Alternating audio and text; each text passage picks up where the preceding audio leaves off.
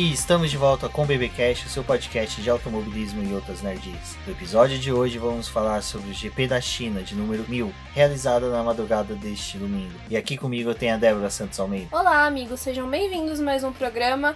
E a Honda é tripa velocidade. É, a Honda eu acho que tem uma efeméride sobre o fato dela ter levado três carros à pontuação hoje, mas mais pra frente, na chegar o bate-papo sobre a corrida, nós vamos falar. Mas agora vamos, né, sempre aos recadinhos da paróquia. Começando, primeiro, agradecimento aí ao Ricardo Bannerman pela incrível etapa dos carteiros que nós tivemos no sábado. Muito obrigado, vários participantes, apoiadores do Boletim do Paddock compareceram lá. Foi muito bacana, sensacional, um evento assim, gente, fora de série. Fiquem atentos que o Boletim do Paddock é o canal oficial de divulgação deles, então a gente vai sempre postar aí para vocês as tabelas, as informações para quem, quem quiser ir prestigiar o campeonato. Vamos já agradecer, né, nossos apoiadores, aqueles que estão estão nos apoiando no financiamento coletivo e contínuo lá no Após. Link no post. Pessoal, muito obrigado aí a todos. E em especial para Ricardo Bannerman, Maia Barbosa, Eliezer Teixeira, Luiz Félix, Arthur Felipe, Thiago Bullet, Rafael Celone, Will Mesquita, Anthony Santos, Rogério Froner, Helena Lisboa e Cássio Machado. Muito obrigado por apoiarem o nosso programa. É, a gente é muito grato a esse tipo de apoio, porque dessa forma a gente consegue manter o boletim do Paddock e também o podcast e outras atividades que a gente está querendo tirar do papel, né? Começar a executar para vocês. Bom, falando em projetos, eu vou deixar linkado no post da edição o podcast que eu participei de uma entrevista lá com o Ricardo Bannerman no Auto Radio Podcast. Um podcast muito bacana em que eles misturam música e automobilismo, então é bem bacana. Lá onde eu falo um pouquinho sobre a história do boletim, um pouquinho também sobre alguns projetos futuros que nós temos interesse, então não deixem de prestigiar também esse podcast podcast, que ficou bem bacana, e a outra também, outras edições com participantes do Boletim do Paddock lá.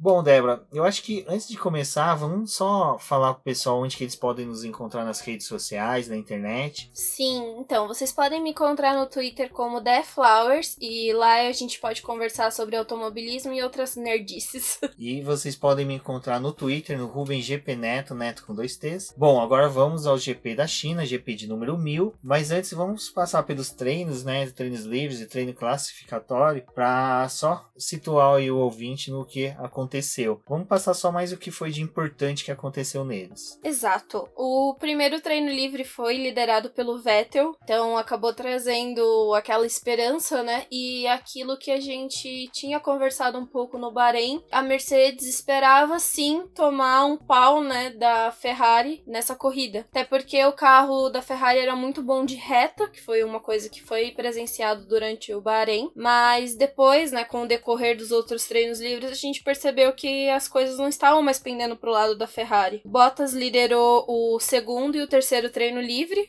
O segundo é importante a gente relembrar. Eles acabam fazendo mais a simulação de corrida, porque justamente ele ocorre no horário que vai ser realizada a classificação no dia seguinte e o início da corrida. Então foram números expressivos da parte do Bottas. No TL3 também ele acabou liderando, mas o que chamou a atenção nessa terceira fase foi a batida que o Albon teve depois da última curva indo para a reta dos box, que foi algo que tirou ele da classificação porque o chassi precisou ser trocado e o período do TL3 para a classificação ele é bem pequeno. Então a Toro Rosso não teve como terminar terminar os trabalhos no carro dele e devolver ele para a pista. A Alfa Romeo já estava sofrendo desde o primeiro treino livre. O motor estava com vários problemas, assim, mas era uma coisa que a Alfa Romeo não conseguiu identificar imediatamente da onde era a origem do problema. Eles só sabiam que o carro estava ruim. O Antônio Giovinazzi ficou fora do TL1, foi pro TL2, participou, participou do TL3, mas a gente via que o carro não tava essas coisas, né? E quando chegou na classificação, ele acabou não conseguindo dar a volta no Q1. Ele só fez uma volta de verificação e voltou para os boxes. A equipe já parou ele. O Kimi avançou pro Q2, mas no finalzinho do Q2 ele começou a sentir perda de potência do motor. Então foi uma situação bem crítica para Alfa Romeo nesse sentido. A gente não sabia o que, que seria da equipe na corrida. Tinha aquela atenção de se realmente eles eles iam conseguir até terminar o GP, porque tava. O problema do motor foi algo que eles não conseguiam dizer o que que era, né? Simplesmente se apresentava e eles não identificavam. Eles não identificavam da onde estava vindo. Eu até fiz uma piadinha, né, falando que a Ferrari tinha dado os motores deles que estavam com problema pra, pra Alfa Romeo, né? Já que é subsidiária direta da, da Ferrari, mas isso daí foi uma piada. Espero que seja piada, né? Da Ferrari a gente nunca pode duvidar do que, que tá acontecendo. Ainda sobre a classificação, foi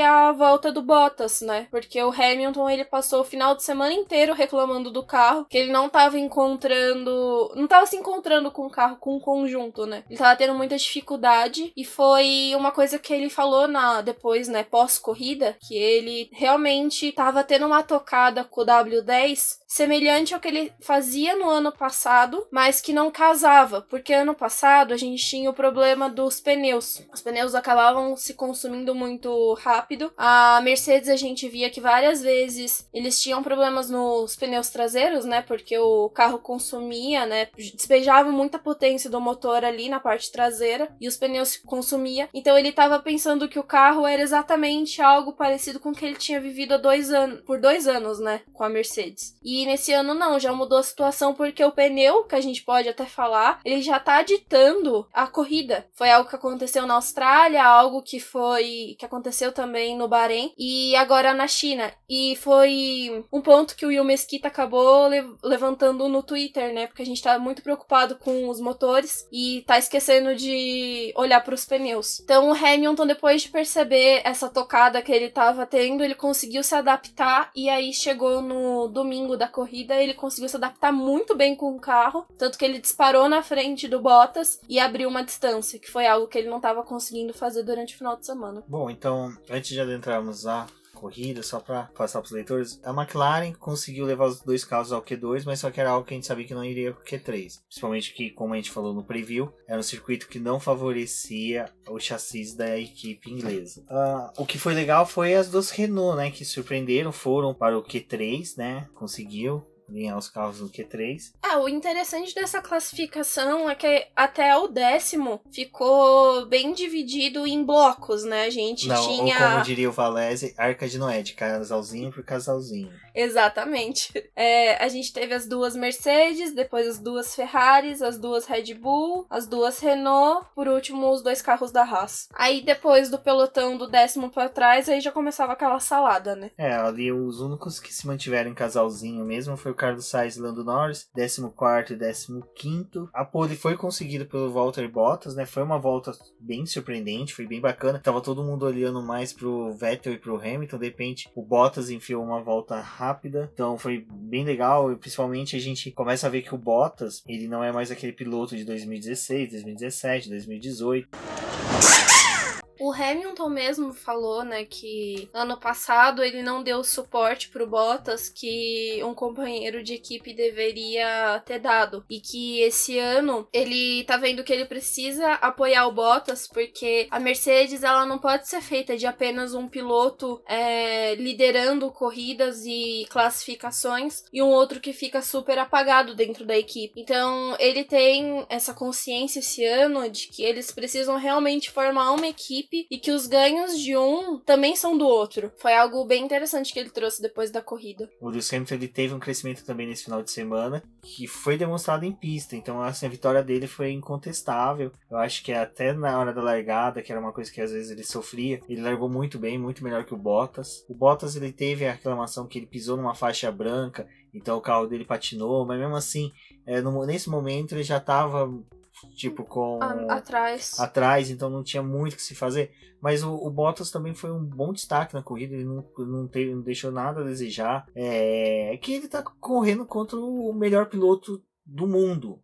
Então, assim, é, é difícil, mas só que o que o Bottas tá fazendo esse ano. É justamente é... não deixar. É, tipo assim, é o segundo piloto, mas não deixar se apagar por conta disso. Que foi ano passado um pouco de culpa dele e um pouco de culpa da própria Mercedes, que acabou pressionando ele para que ele fosse nitidamente o segundo piloto. E as vontades dele e a garra dele foram anuladas.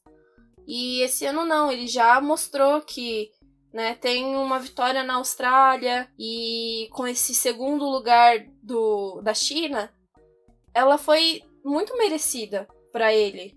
Porque por mais que ele tenha perdido a liderança pro Hamilton, não foi para qualquer um. Não, e tem outra coisa. Ele. E o Hamilton também acabou ficando preocupado com o Bottas que estava atrás dele, que era algo que ele não ficava muito no ano passado. É, o lance do pit stop, ele questionando por que, que a o equipe Bottas chamou... vai querer, né? E o Bottas vai querer fazer a volta mais rápida. Quanto de distância que ele tem de mim para que a gente possa tentar ele ficava perguntando se o que que o Bottas estava pedindo pro carro dele, né? Ficou justamente bravo por conta da Mercedes ter optado em chamar o Bottas no primeiro pit stop. Aí no segundo pit stop eles fizeram uma coisa sensacional que foi trazer os dois juntos. Hamilton e Bottas pararam ao mesmo Não, isso, isso é legal. Isso, é, esse negócio de parar dois é, pilotos. Hoje o pessoal falou, ai, foi surpreendente, ai, foi bonito. Ah, a gente já viu várias vezes fazerem isso, né? O Lewis Hamilton mesmo tem trauma de ficar vendo na traseira de uma McLaren. É que hoje a gente tem aquela impressão de que tudo que a Mercedes faz é grandioso, mas. Não, já aconteceram outras vezes, mas o que foi legal, ao meu ver, é porque a gente tava tendo na pista uma resposta do que a Red Bull tava fazendo. Então essa corrida a gente gente não tava olhando para o que os líderes estavam fazendo, não era eles que estavam ditando as trocas de pneu. É, foi, a... foi a Red Bull que ditou. É o que eu falo. Resultados da Red Bull esse ano é fator Verstappen. Exatamente. Verstappen, tudo bem, o Pierre Gasly teve uma excelente corrida, teve. Fez volta mais rápida, num jogo de estratégia ali sensacional da Red Bull, mas a resposta foi muito mais por ser o Verstappen. Então eles queriam proteger ali as posições deles. Então foi bem bacana realmente nesse ponto, o pit stop dos dois. A resposta rápida da Ferrari. A Ferrari, às vezes a gente. Ela demora, né? É, ela é, costuma. A responder aos pit stop, e tipo, principalmente essas questões, mas foi bem legal. Bom, já que a gente falou do Pierre Gasly, vamos pegar ele pra Crista agora. Que hoje ele fez uma corrida daquelas consistente, fez uma corrida boa. Não foi tão ruim quanto as anteriores. Eu acho que a questão dele ter se adaptado ao carro é que ele até mesmo comentou que ele tava vindo, ele pensava que o carro da Red Bull ainda era o mesmo sistema, a mesma forma de trabalhar com a da STR, mas agora eu acho que ele percebeu que não, que é um carro carro muito mais evoluído, um carro muito melhor. É, ele demorou para poder casar com o carro. A Red Bull, a gente viu que ela aplicou estratégias diferentes para os dois pilotos, porque o Verstappen eles colocaram o pneu macio para ele poder largar, porque foi uma coisa que os cinco primeiros optaram. E o Gasly eles já deram um gás a mais colocando, ó, Gasly gás. Já deram, acabaram colocando o pneu de faixa vermelha super macio para que talvez ele conseguisse chegar perto do Verstappen. Foi algo que deu,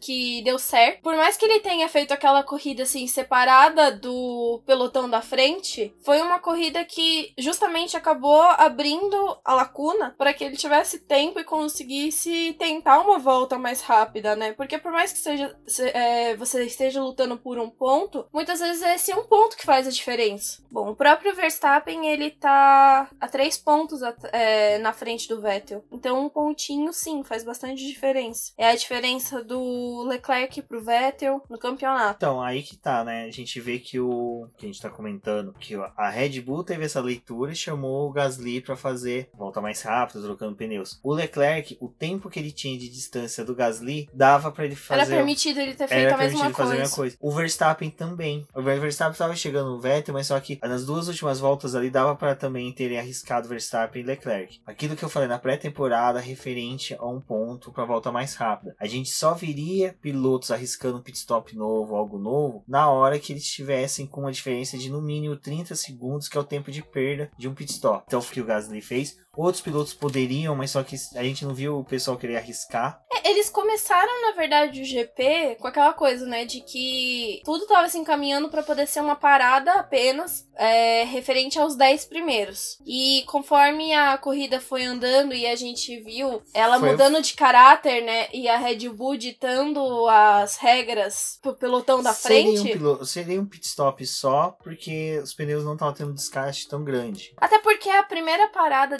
deles que eles fizeram, eles acabaram colocando os pneus médios né, que são os de faixa branca e os que tinham mais durabilidade para corrida. Então, eles facilmente aguentariam ir até o final, porque foi uma, uma estratégia que o próprio Raikkonen acabou adotando. Ele parou na volta 25, instalou o pneu de faixa branca e foi até o final. Alguns mantiveram a mesma estratégia, que foi Daniel Ricciardo da Renault com um pit stop, Pérez, Raikkonen e Albon também com um pit stop. Esses fechar o top 10. Um pit stop bastava, mas só que quando a gente fala desses seis primeiros aqui que fizeram mais de um pit stop, vamos excluir o Gasly da questão do voltar, todos eles foram em resposta ao Verstappen. Então é aquela coisa que a gente fala, olha, o carro da Red Bull não é tudo isso. Apesar do motor Honda tá bom. É uma resposta ao que eles veem de ameaça na questão do piloto, porque o Verstappen mesmo, ele não mediu esforços para poder tentar passar o Vettel, né, que foi até momento que o X foi aplicado, né? O Verstappen foi com sede para poder realizar a ultrapassagem. O Vettel segurou, deixou o Verstappen frear para lá, né? Tipo, passar da conta e voltou com o carro e o Verstappen perdeu tempo ali, que ele não conseguiu recuperar mais. É, isso daí, na hora, na hora que foi fazer a ultrapassagem, eu até falei, ele vai tomar X, não adianta. Tipo, porque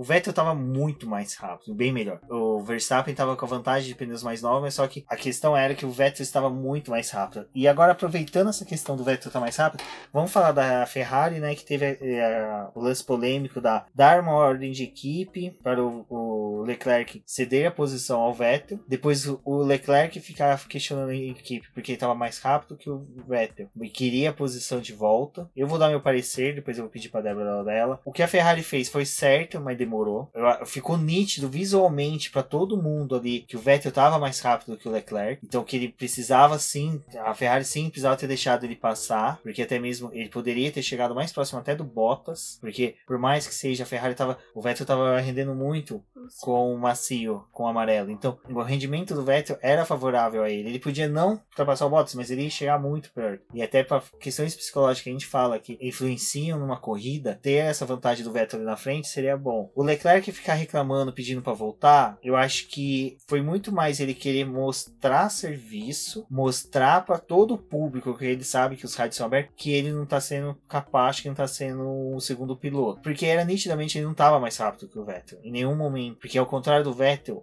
o Leclerc abriu a asa móvel uma vez para tentar ultrapassar o Vettel. Apenas uma vez. Não teve abertura de asa móvel em nenhum momento. Então, ou seja, em nenhum momento o Leclerc chegou a menos de um segundo do Vettel nos pontos de aferimento para poder ter a abertura da asa móvel. O Leclerc ele acabou tendo quando o Vettel passou, eu acho que o estímulo dele de também ficar falando no rádio que ele estava sendo mais rápido é porque por duas vezes o Vettel acabou escorregando na frente dele, que a gente viu aquela escapada dele né, na pista, freando um pouco além do limite e perdendo a traseira do carro. Isso acaba influenciando o piloto que tá atrás pensar que tá melhor do que o que tá na frente. Mas também o Vettel, o tempo que ele perdeu atrás do Leclerc acabou acentuando o desgaste do pneu dele.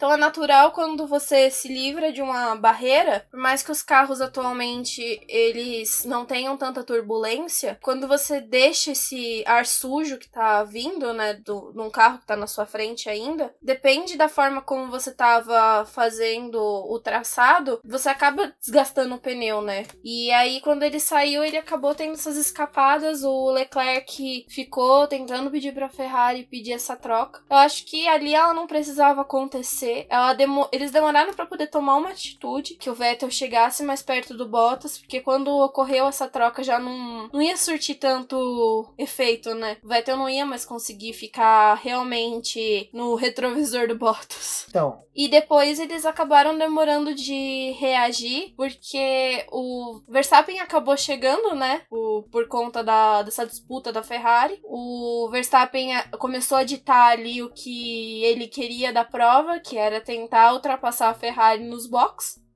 Foi, trocou o pneu. A Ferrari respondeu com o Vettel, mas eles simplesmente esqueceram do Leclerc. E ali ficou parecendo que eles estavam querendo tirar o Leclerc de perto do Vettel para que eles não precisassem lidar com esse tipo de cobrança de precisamos realizar essa troca de novo porque eu tô mais rápido e também para poder tentar evitar que os dois se chocassem, que os carros acabassem não terminando a corrida, né? Que nenhum dos dois terminasse. O que você falou do Vettel travar os pneus na corrida corrida e o Leclerc ficar falando, os pontos que ele fritava o pneu eram pontos em que ele precisava chegar muito rápido ao final, ao começo da curva, fazer uma abertura da curva um pouquinho maior para entrar rápido na reta seguinte para poder pegar uma distância maior do Leclerc para o Leclerc não abrir a asa móvel, que foi aquilo que eu falei. O Leclerc não abriu a asa móvel em nenhum momento. Os pontos em que o, Le que o Vettel fritou os pneus na curva 14, que é o final do retão, que daí ali sim você chega muito mais rápido que o Leclerc, consegue fazer uma curva mais aberta, passa pela zona de detecção do DRS, ele consegue é, fazer com que o, o, Leclerc não abra a asa móvel. Na a 14 também foi um momento onde o Verstappen e o Vettel acabaram se encontrando, que teve o toque roda com roda deles, que acabou gerando o X. O Vettel fez com o Verstappen foi o que ele fez de fritar o pneu com o Leclerc, porque ele sabia que aquela tomada de curva do jeito que ele estava fazendo, ele estava sendo muito mais rápido que o Leclerc. Ele sabia que a mesma coisa o Verstappen, ele deu o lado de fora pro Verstappen, justamente que ele sabia que se ele fizesse o apex diferente do Verstappen, ele conseguiria fazer o X, no entanto que ele conseguiu. E quando ele chegou na zona de detecção, ele conseguiu que o Verstappen não abrisse a asa móvel. Então assim, ah, o Vettel tá sob pressão. É um tetracampeão sob pressão. Então não duvidem do que esse cara pode fazer com carro. Então, assim, ao meu parecer, eu acho que foi muito mais o Leclerc querendo mostrar que ele tá ali, que ele tem braço, que ele. Mas ainda é um pouco cedo para ele começar a fazer esses dramalhões no carro, no cockpit.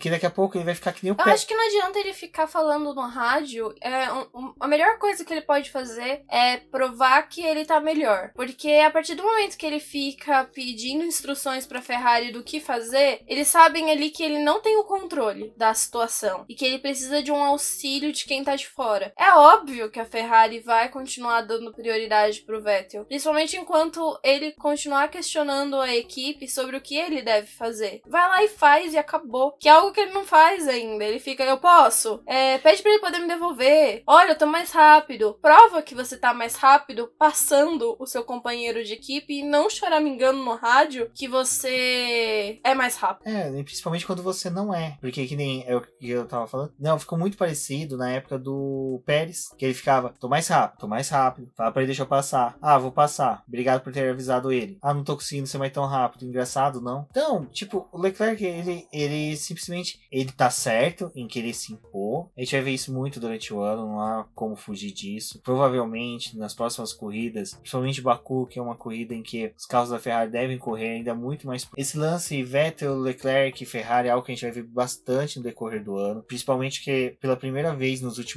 anos, acho que desde a era Massa e Raikkonen, vamos por assim, do período ali que eles correram juntos em 2007, 2008, 2009, que a gente não vê duas Ferraris andando tão próximas.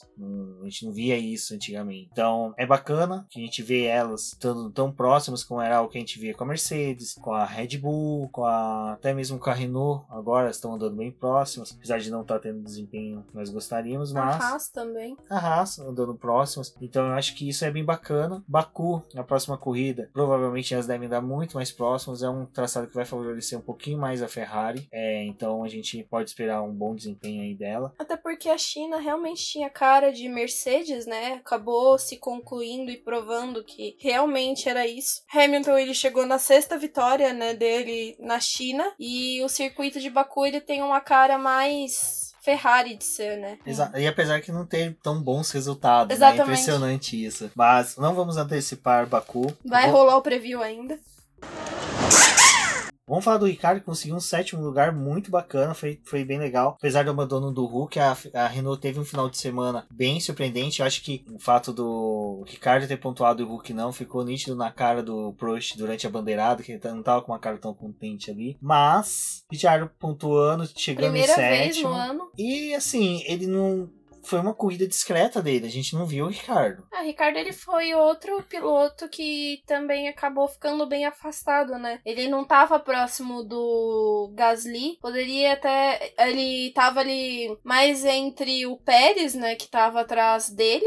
Foi uma corrida interessante pelo fato dele ter conseguido o primeiro ponto. Triste pelo abandono do Huckenberg bem no começo da, da prova, né? Porque mais uma vez um problema no motor e algo que eles vão analisar durante essa semana, então a gente deve ter um parecer sobre o motor nos próximos dias, mas a gente continua com aquela ideia do problema crônico que eles estão tendo no motor. Não era nessa corrida que eles estavam prevendo uma quebra, a ideia era que os dois carros conseguissem terminar, até porque durante a classificação eles foram bem, classificaram muito bem, né? O Ricardo é, largou em sétimo e o Huckenberg em oitavo, mas até agora, né, a gente não tem os dois carros pontuando da Renault. Não, mas eu acho que é alguma coisa que ao decorrer da temporada se ajeita. Acho que a mesma coisa vai acontecer com a McLaren, que o Torpedo Man voltou a atacar. Na mesma corrida na mesma corrida, tipo, parece ser o maluco da primeira volta, versão 2.0, que o que Viet fez ali com as duas McLarens realmente foi passível de punição, como realmente foi. Não era uma coisa necessária que ele deveria ter feito, até porque Toro Rosso tinha classificado bem com ele, né? Largou da 11 primeira posição, o Albon não conseguiu classificar, que foi algo que a gente já falou. Toro Rosso foi algo que o Albon acabou até se posicionando. Era um final de semana para eles. O carro tava bom, o motor tava bom, porque era uma coisa que eles já estavam vendo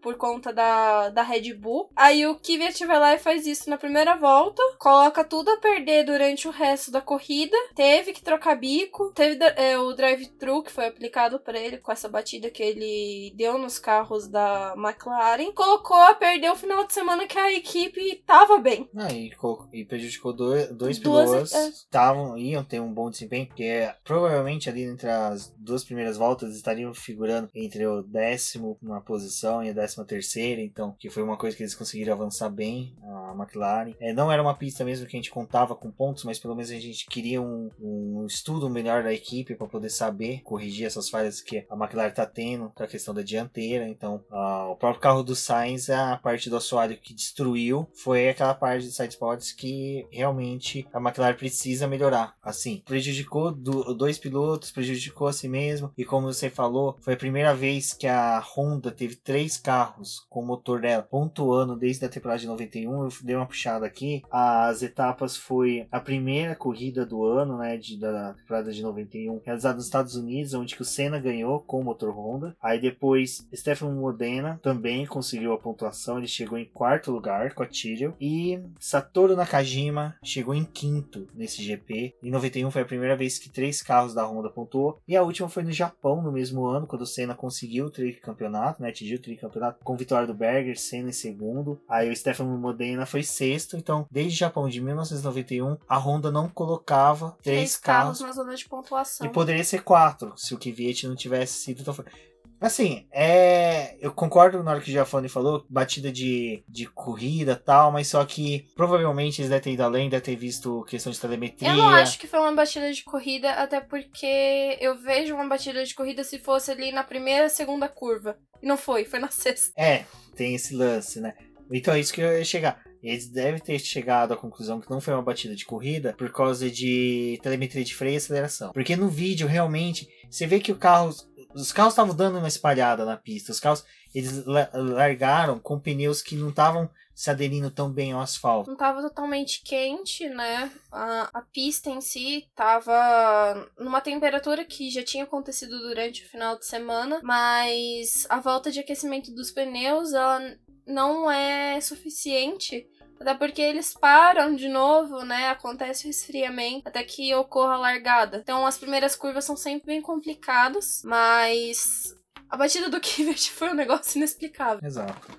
Então, foi legal porque eu acho que o pessoal da Coreia do Norte ficou preocupado por ver um torpedo russo partindo da China, mas é algo aí que deve ser estudado pela NASA. Falando agora só rapidinho de questão de motor Honda, o legal do motor Honda é que nenhum dos carros quebrou pro motor, problemas do motor. E é aquilo que eu sempre falei, que eu boto muita fé na Honda. A Honda vai saber desenvolver o motor. Agora tá com quatro carros comparado na época da McLaren. Conceito totalmente novo de motor. Então eu acredito que o Verstappen ainda vai ser o fator é, decisivo de campeonato por roubar ponto. E eu aponto isso porque o Vettel só tá um ponto atrás do Leclerc. E o Leclerc já ficou atrás do Verstappen. Então, assim. O Vettel e o Leclerc estão atrás do Verstappen. Não, eu tô falando assim, na corrida, o Leclerc ficou atrás do Verstappen. O que eu falo? Aquela coisa que eu falo, o Verstappen não vai ser campeão esse esse ano, mas ele vai ser o cara que vai tirar ponto de quem quer ser campeão. Então, assim, ele vai jogar pelos dois times. Então, tanto ele vai chegar uma hora que vai tirar ponto do Hamilton, como ele vai tirar do Vettel, como ele vai tirar do Bottas, como ele vai tirar do Leclerc. Então, é bem. É, ele tava. É, apesar da distância que eles terminaram, né, na corrida, o Verstappen poderia ter tirado mais um pódio do Vettel e seria mais uma prova que o Vettel não teria acabado dentro do pódio, né? Porque ele não terminou nem na Austrália nem no Bahrein entre os três primeiros. Então.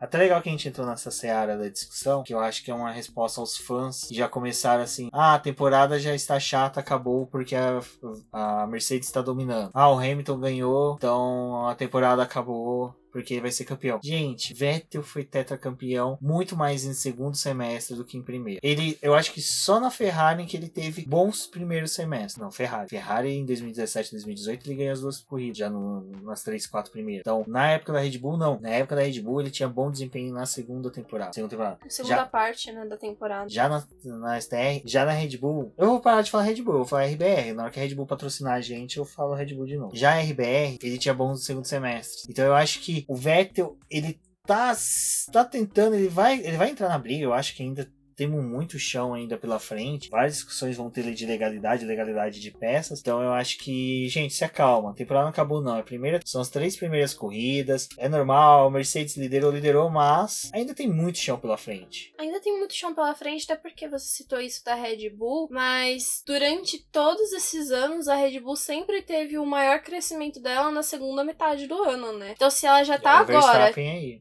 Já tá agora tirando ponto de líder de campeonato, imagina o que ela vai fazer no meio do ano. E o se tudo isso continuar se desenhando. O Gasly, ele tem cara de que realmente vai acabar crescendo. É, é uma, mais uma questão de adaptação com o carro mesmo. Acho que não tem essa necessidade de ficar falando, pedindo rebaixamento do menino. Gente, ele acabou Ai. de trocar de, Achei tão de equipe. baixo é, isso. Ficar apostando quando que vai acontecer isso. Porque até mesmo, desculpa, nenhum álbum nem o Kvyat entrega tão bem quanto o Gasly. Imagina o Kvyat com um carro potente como é o da Red Bull, o estrago que ele poderia ter feito nessa corrida. Não, até tem outra coisa. Você subiu ao bom, o, o piloto. Um menino que, que não tem experiência. Não tem ainda. experiência, você vai desmerecer todo o trabalho que o Kvyat fez com a Honda no período da STR. Vai o Kvyat e o, Gasly tá fazendo. Kvyat e Verstappen são, é, são dois elementos que não se dariam bem dentro de uma mesma equipe. São gênios fortes então, o Kvyat, a gente vai viver amor e ódios com ele. Tem gente que gosta, tem gente que gosta. Eu gosto dele, mas só que esses momentos, esses lapsos que ele tem de, de simplesmente. De esquecer o básico de virar. De, de, é, querer resolver no borrachão, vamos pôr dessa forma. Que eu, que eu tô feliz que bastante pessoas do público do Boletim do Paddock hoje anda de kart, então foi bem legal que eu posso usar isso. Mas só que ele tá usando coleguinha para frear e não pode usar coleguinha para frear. Bom, então agora vamos só dar uma passadinha pelo cara que olha como dá prazer de ver Kimi Raikkonen correndo pela Alfa Romeo. Uma coisa que o pessoal falou muito desses mil GPs que foi a primeira vitória da Fórmula 1 foi obtida pelo Nino Farina uma Alfa Romeo. Uhum. Kimi Raikkonen está representando muito bem o antigo espírito da Alfa Romeo. Amigos ouvintes, procurem Alfa Romeo no Boletim do Paddock. Minto. Eu vou fazer a tag do Alfa Romeo no Boletim do Paddock. Vocês vão pegar os 365 dias mais importantes da Fórmula 1. Vocês vão ver como a Alfa Romeo foi importante por que que é tão gostoso ver os dois pilotos desempenhando bem. Por que, que eu falo dois? O Giovinazzi, mesmo com os problemas de motor dele, ele correu muito bem. Ele fez, uma, ele fez a melhor prova dele até agora. Ele só teve consequências ruins por causa do motor. Mas é o seguinte, Giovinazzi lá pro meio do, da temporada, ele vai estar tá ali entre os 10 primeiros. E a Alfa Romeo é a quinta força atualmente. 12 pontos. Ah, mas tá no começo da temporada. A Alfa Romeo hoje é a quinta força da temporada, empatado em 12 pontos com a Renault, somente 4 pontos à frente de Haas e McLaren. Então, assim, são 12 pontos do Kimi, mas é aquela coisa. Na hora que o Giovinazzi encaixar, é a mesma coisa que vai acontecer com a Renault e com a McLaren quando os pilotos se encaixarem. Mas e só que o é o Gasly seguinte, também na Red Bull. É que a Red Bull já tá bem à frente. Não, tô- sim, mas a gente fala falar- dos pilotos estarem entregando com constância. Sim, o Gasly já, já apresentou que ele tá apresentando. Já apresentou que tá apresentando. O Gasly já mostrou que ele tá fazendo o papel dele. O que eu tô querendo pautar é o seguinte: a quarta força da Fórmula 1, que é hoje, que hoje a gente discute quem que vai ser a quarta força. Que a gente já sabe que Mercedes, Ferrari e Red Bull, Red Bull não, RBR não tá patrocinando. Que a RBR vai ser as três primeiras forças. A Renault vai ser uma briga intensa entre Renault, Alfa Romeo, Haas e McLaren. Porque a Haas também está tendo bom desempenho. Esse final de semana os pilotos ficaram meio apagados ali na corrida, mas só que mesmo assim tem uma disputa limpa ali entre o Grosjean e o Raikkonen, então foi bem legal acompanhar isso. Então, pessoal, a corrida não foi chata, foi emocionante, teve muita briga. Não entre nessa que a milésima corrida foi chata, porque não foi. Tivemos muita disputa de posição. Kimi Raikkonen fatiando o grid foi sensacional. Até o Stroll teve lances legais dele na corrida, então foi bem bacana. Agora, só pra gente não deixar de falar dela, podemos falar que a Williams teve uma pequena evolução bem tímida, mas só que assim ainda fica dois segundos da, das demais equipes. Um segundo e meio das demais equipes que eu falo top 10. Do pessoal entre o 11 e a 18 sétima posição, que é que é as locais onde que a Williams não vai orbitar nunca. A Williams, nunca que eu falo assim, começo de temporada, não sabe o que vem aqui pela frente. Mas era o fato da o carro dela só tá um segundo e meio deles. Eles tiveram uma evolução, não sabemos se é. Agora é aquele momento, é, como poderia dizer, tiro no escuro. Patrick Head voltou, tava nos boxes, não gostou de ser filmado, feito, entendo perfeitamente. Mas parece que ele tá colocando a casa no lugar, porque a Williams não teve apresentação de novas peças, mas sim ela teve uma melhora já com o que eles têm ali em mãos. Isso é bom. Às vezes a gente está falando de, de mecânicos desmotivados, funcionários desmotivados, funcionários desatentos, engenheiros desatentos que agora estão com uma pessoa ali que chama o pessoal para a equipe, que atrai a equipe. Não tô falando que a Claire Williams nem é crítica a ela, porque eu vejo a Claire Williams numa outra situação diferente do chefe de equipe que é o Toto Wolff, que é o Binotto. Eu acho que a Claire Williams tem que fazer outro papel dentro da equipe. E esse, esse papel, hoje, praticamente na mão do Patrick Head, já está mostrando diferença. Então, se ela teve evolução sem peças novas, somente com novo manejamento de pessoal, eu acredito que a Williams ainda deve crescer durante o campeonato e ela deve, não no primeiro semestre, mas no segundo semestre ali já começar a pontuar e ser constante ali entre a 15ª posição e uma oitava. A gente fala do Patrick na, na Williams e a gente esquece de falar que a época boa da Williams, né, teve aquela fase de crescimento e tudo, foi justamente na época que ele tava lá. Ele teve uma grande atuação, principalmente durante a época que o Frank Williams acabou sofrendo um acidente. Exato. Até aqui fica outra dica pro pessoal assistir, né? Documentário da Netflix que tem da Williams. Se possível, ler o livro da Virginia Williams, porque ali realmente tem todos os detalhes de muita coisa da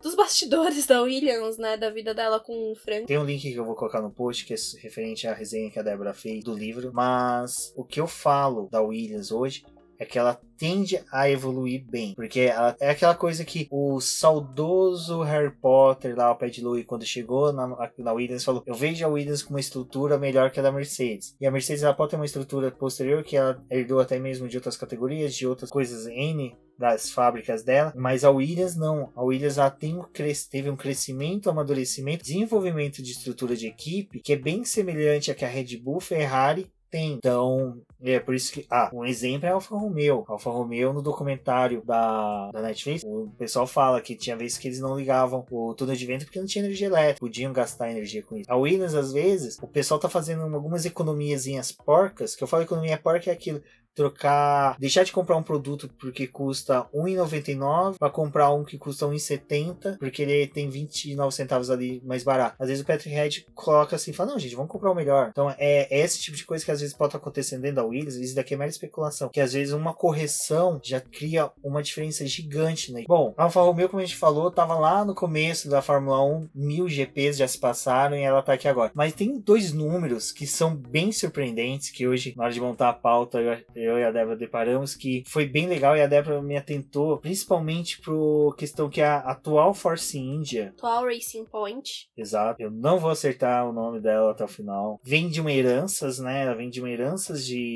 de estrutura. Ela foi herdada de outras equipes e acabou trocando o nome dela, né? Durante esse, esse período de vida que ela tem. Ela já foi Jordan, já foi Midland, Spiker, Force India e aí se tornou Racing Point. Todas essas mudanças de nome contribuíram para que a Racing Point chegasse hoje completando o GP500 dela. Então, bom, então a gente vê que a Racing Point tem já 500 GPs no currículo, mas é tudo de herança, né? Mas uma que eu vou falar que não é herança, mas ela já tá com um quarto que passou de número de GPs, é a STR, que já tem 250 GPs, só a STR ela tem 250 GPs. Então, chega a ser bem legal isso. É, aqueles dados que não vão mudar na vida de ninguém, mas é uma curiosidade legal para você poder jogar ali na mesa de bar. Então não deixem de conferir o post do Valese falando sobre a corrida, a milésima corrida, né? E lá ele tem alguns dados justamente para vocês pegarem e utilizarem eles nas suas próximas conversas. O que são legais desses números, a gente tá falando de duas equipes. Muitas vezes o pessoal fala durante uma transmissão ou durante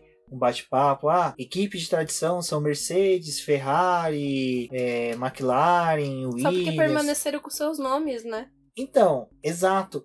Mas só que assim, se a gente pegar questão de tradição, a gente pode já se falar que, a, que a, o GP da China é um GP tradicional da Fórmula 1, que já está inserido na cultura da Fórmula 1. Então, o milésimo GP ter sido feito lá, eu achei legal. O resultado foi bacana, a corrida foi bacana. Corri o risco de colocar numa Silverstone da vida para agradar o público em Monza e ser uma corrida chata, como a gente já teve nesse circuito. O... Então, quando o pessoal fala, ah, mas foi na China, foi na China o calendário caiu ali. Eu acho que assim, uma coisa que não pode ser feita é sempre querer agradar o fã em busca de simplesmente agradá-lo. O GP vai ser na China, ponto, acabou, assistam. Mas não fiquem com essa de que ah, não tem tradição. Tem tradição. O fato de você ver esses números em duas equipes como essa mostra que elas estão há muito mais tempo ali e a gente não repara, a gente não vê essas coisas. A Force India ela tá desde 2008, então são 11 anos praticamente vão poder dessa forma que a atual Racing Point não, ainda não tem uma imagem dela mesmo. Eu acho que ela ainda não criou sua imagem. Principalmente porque layout do carro é o mesmo, não tem um escudo como tem as demais equipes, não tem um símbolo, então ela não tem nada marcante dela. Ela não tem um signo dela dentro da Fórmula 1 ainda. É, a gente tinha a Jordan, né? Que é, com as cores características. É, a gente não teve essa quebra de Force India para Racing Point. E dá essa impressão de que é tudo a mesma coisa.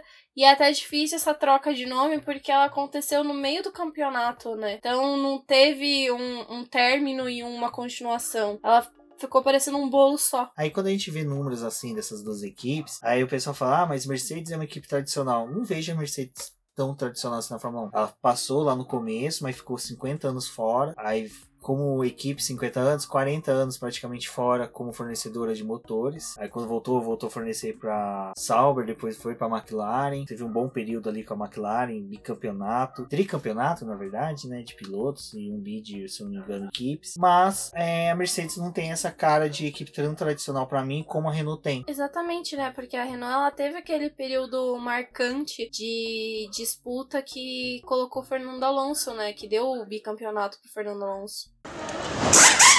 Sobre o GP da China, acho que podemos concluir por aqui. Cumpriu com todas as expectativas para o milésimo GP. Foi um GP disputado. Foi um GP com as características das últimas temporadas, com sempre uma equipe dominante, mas só que eu acho que foi uma corrida em que a gente teve momentos em todas as partes da pista, desde a coisas para se acompanhar na ponta, no meio do pelotão e no final também. Então foi uma corrida bacana. Vamos agora para Baku, daqui 15 dias. Então acredito que até lá a gente vai ter muita coisa para conversar, muito assunto para discutir. Então por isso que eu recomendo a todos procurarem a gente nas redes sociais, Boletim do Paddock, seus integrantes, porque a gente sempre vai estar atento aí para vocês. Use a hashtag F1 no BP para as corridas da Fórmula 1. Fiquem atentos aí que nós vamos conversando com vocês e soltando os podcasts durante a semana. Um forte abraço e até a próxima. Bom, acompanhem a gente nas nossas redes sociais, como o Rubens falou. Durante a semana a gente vai ter alguns textos falando sobre essa corrida, dando um pouquinho mais de detalhe